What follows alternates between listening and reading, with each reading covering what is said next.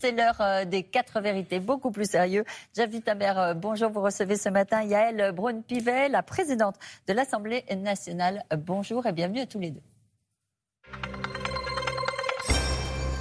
Bonjour Yael Braun-Pivet, présidente de l'Assemblée nationale. Merci d'être avec nous ce matin. Vous qui ne voulez pas d'une Assemblée nationale trop lisse, c'est ce que vous avez dit hier à nos confrères du Parisien, on peut dire que vous êtes servi. Euh, la semaine dernière, on a eu beaucoup d'éclats de voix, d'invectives, d'insultes parfois. Est-ce que finalement, euh, certains ont parlé de, cirque pour qualifier le spectacle offert à l'Assemblée nationale. Est-ce que ça vous satisfait, cette euh, situation? Bonjour à vous euh, tout d'abord. L'Assemblée nationale est un lieu qui vit, c'est un lieu qui débat, c'est un lieu où la démocratie s'exprime. Et euh, il est vrai que notre Assemblée n'a jamais été euh, aussi euh, diverse, mais finalement, j'allais dire aussi représentative des Français. Et donc, nous de 48% des Français, ceux qui ont voté. Alors, bah, de ceux qui ont voté, on ne peut pas être représentatif, malheureusement, de ceux qui ne votent pas, mais nous espérons, et moi, en tant que femme politique et présidente de l'Assemblée nationale, que nous réussirons à faire reculer l'abstention. Peut-être qu'en montrant l'utilité de l'Assemblée nationale, en montrant que quand on est à l'Assemblée nationale, rien n'est joué, qu'il s'y passe des choses. Peut-être que nous réussirons également euh, à faire revenir les Français aux urnes. L'Assemblée nationale, est-ce qu'elle a repris du pouvoir, vous diriez? Est-ce que, par exemple, le gouvernement doit s'habituer à voir euh, des textes votés contre sa volonté? On l'a encore vu il y a quelques heures, un texte qui prévoit le remboursement par l'État de 120 millions d'euros euh, aux collectivités locales, aux départements pour financer le RSA. Eh bien, le gouvernement n'en voulait pas, Bruno Le Maire n'en voulait pas, et grâce à l'apport de députés Horizon, alors c'est un petit peu de la tactique parlementaire des députés proches d'Édouard Philippe, eh bien ce texte est passé contre la volonté du gouvernement. Qu'est-ce qu'il faut en déduire? Ce qui est sûr, ce qu'il faut en déduire, c'est que euh, rien n'est joué à l'avance. C'est que euh, n'est pas sûr euh, d'un vote avant qu'il n'ait lieu, et c'est heureux. Nous avons vu euh, pendant cette semaine des débats où il y a eu des votes à l'unanimité sur certaines mesures. Euh, on pense à la déconjugalisation de l'allocation adulte handicapé, à la simplification des résiliations, vous savez, des contrats de la vie quotidienne sur la téléphonie, etc. la hausse de l'ensemble des prestations sociales et de la retraite, ce sont des mesures qui ont été votées à une quasi-unanimité. Avec la volonté du gouvernement, là c'est mais c'est important de voir mm. qu'il en fait, il se passe quelque chose aujourd'hui à l'Assemblée nationale. Et effectivement, euh, le gouvernement euh, peut se faire battre. Ce qui est dommageable dans vous cette... Vous ne le regrettez pas, euh, vous qui êtes membre de la majorité? Ce que je regrette, c'est lorsque ça engage à ce point les finances publiques. Nous sommes tous conscient euh, qu'il euh, nous faut être extrêmement euh, rigoureux et ce vote a entraîné une dépense supplémentaire de 120 millions d'euros. ça n'est pas rien et nous sommes tous comptables, que nous soyons dans la majorité ou dans l'opposition, de la bonne tenue de nos finances publiques. Mais vous diriez quoi Que c'est un, quoi qu'un autre coup de chaud nocturne, pour reprendre l'expression d'Emmanuel Macron qu'il avait dit le 14 juillet? Ça, Vous en aviez pensé quoi cette expression d'ailleurs? Coup de chaud nocturne, avait-il dit? moi, Lorsque le gouvernement avait déjà été retoqué. J'en pense que c'est une assemblée qui débat où rien n'est joué et donc donc euh, le débat fait euh, parfois euh, varier les votes. On ne sait pas à l'avance ce qui va être voté à l'Assemblée nationale, ce qui montre que l'hémicycle, le fait d'argumenter, de contre-argumenter, d'avoir des expressions politiques diverses, eh bien ça peut faire bouger les lignes. Et à nouveau, c'est heureux parce qu'une assemblée qui débat, c'est une assemblée qui sert à quelque chose, et c'est ce que les Français souhaitent. Ils voulaient un rééquilibrage des pouvoirs. Ils l'ont. Et donc, il va falloir que nous travaillions avec ces données euh, en tête. Mais vous, Yael Braun-Pivet, vous voyez dans quel rôle vous êtes plus dans une fonction de neutralité, plus que ne l'était peut-être votre prédécesseur, Richard Ferrand, qui lui était un, pilier de la majorité, qui défendait avec fougue le, président de la République. Vous, on a l'impression que vous êtes, vous dites, eh bien, c'est l'Assemblée finalement qui décide, qui amende et, tant pis pour le gouvernement, le cas échéant. Je, ne dis pas ça. Et euh, mon prédécesseur était également dans une position euh, de neutralité lorsqu'il préside l'Assemblée nationale. C'est notre rôle. Nous euh, devons assurer une bonne tenue des mmh. débats. Nous devons assurer le fait que chaque député qui a été élu par les Français a sa mm. place à l'Assemblée et peut exercer pleinement son mandat. C'est ça le rôle d'un président de l'Assemblée nationale. Ça n'est pas de prendre parti continuellement pour un camp ou pour un autre. Mm. Euh, ce serait euh, là dévoyer la fonction. Mais sur le fond, le premier quinquennat d'Emmanuel Macron avait été marqué, il s'en revendique lui-même, par la verticalité, par le pouvoir, les décisions qui venaient, qui émanaient essentiellement de l'exécutif. Est-ce que vous estimez qu'il y a un rééquilibrage qui est, salutaire?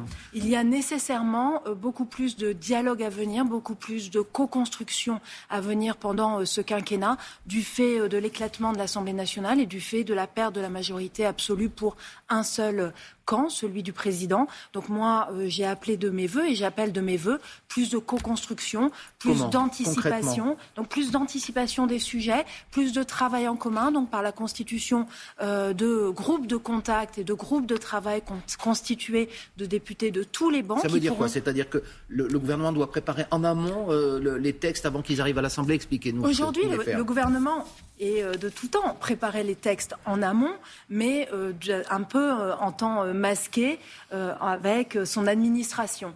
Là, euh, l'idée, et nous l'avions fait sur quelques textes précédemment, l'idée, c'est vraiment de, de, faire cette phase de préparation du texte, de rédaction du texte, en associant les parlementaires, en associant l'ensemble des groupes politiques pour pouvoir justement commencer à construire un consensus préalablement à la phase de débat dans l'hémicycle. Ça éviterait les accidents comme ceux qu'on a connus bah, euh, ces derniers jours Ça permettrait surtout de, de, cheminer ensemble et de réussir à voir finalement quel est notre socle commun. Moi, je suis convaincue que sur chacune des réformes que le gouvernement portera, nous pouvons avoir une base commune qui nous rassemble beaucoup plus largement que les groupes simplement de la majorité relative. Sur le fond, pour reparler de ce qui a été voté concrètement dans cette loi sur le pouvoir d'achat et dans ce projet de loi de finances rectificative, il y a un sujet qui nous concerne très directement ici euh, à France Télévisions, c'est la suppression de la redevance audiovisuelle. Expliquez-nous, elle a été votée par les députés.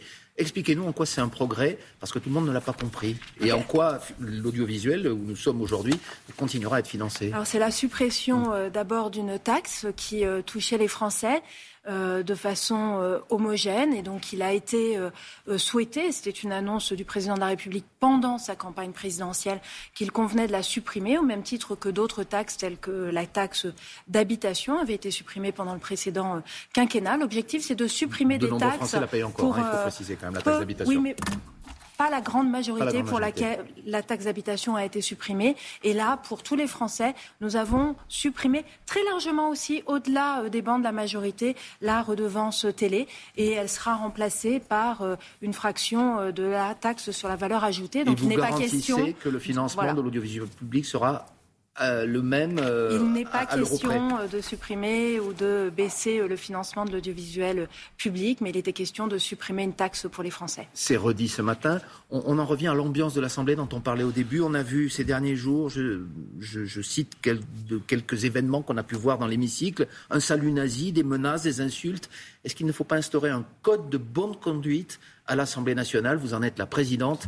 Est-ce que vous considérez qu'on peut tout faire et on a vu des choses assez sérieuse se on dérouler pas, ces On ne peut pas tout faire euh, à l'Assemblée nationale. L'Assemblée euh, doit être un lieu où on respecte, euh, où on respecte la République, où on respecte la séance, où on respecte ses collègues et où on respecte surtout les Français, puisque nous les représentons à l'Assemblée nationale. Donc moi j'ai reçu le député qui a, a, fait un geste fort inapproprié. Donc je l'ai reçu la semaine dernière et je prononcerai la sanction qu'il mérite.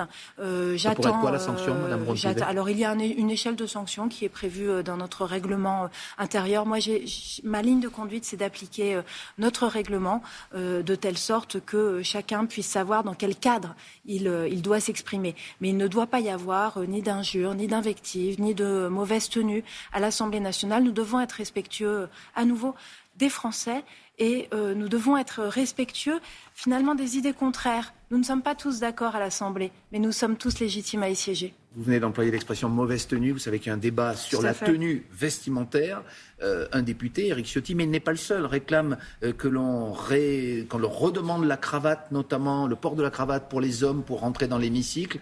Qu'est-ce que vous pensez de ce débat? Est-ce que c'est seulement un détail, la façon dont on porte ses vêtements pour entrer euh, dans l'Assemblée nationale. Ça n'est pas un détail, c'est très important puisque euh, finalement vous ne vous appartenez plus quand vous rentrez à l'Assemblée nationale et dans l'hémicycle. Vous êtes un élu de la nation, et vous représentez les Français. Donc vous devez euh, toujours imaginer que les citoyens, les Français doivent être fiers de vous. Et donc on peut venir habillé comme on donc, veut? on, on ne peut pas venir habillé comme on veut. Le règlement de l'Assemblée nationale prévoit une tenue de ville une tenue, correcte. en t-shirt, par exemple, t-shirt et veste? Pour moi, c'est la tenue de ville, c'est une veste, c'est une, une robe, c'est un costume, une cravate évidemment. Mais, moi, je ne suis pas je, pour, la, pour, pour exercer la police vestimentaire à l'Assemblée. Moi, je fais confiance aux parlementaires. Ils exercent une éminente fonction et donc ils doivent être en capacité eux-mêmes de juger si euh, la tenue qu'ils portent est cette fameuse tenue de ville, si c'est une tenue correcte, si c'est une tenue euh, digne pour exercer euh, ce mandat. Donc il n'y aura pas de police vestimentaire, vous l'avez dit ce matin. Merci beaucoup Yael Braun-Pivet, vous avez dit beaucoup d'autres choses aussi. Présidente de l'Assemblée nationale, bonne journée et c'est la suite de Télématin. Merci à tous les deux. Excellente journée à vous. Supprimer une taxe pour les Français sans pour autant affaiblir l'audiovisuel euh, public. Ce sont euh, les propos de Yael Braun-Pivet à l'instant. Elle répondait aux questions de Jeff Wittenberg pour les quatre vérités.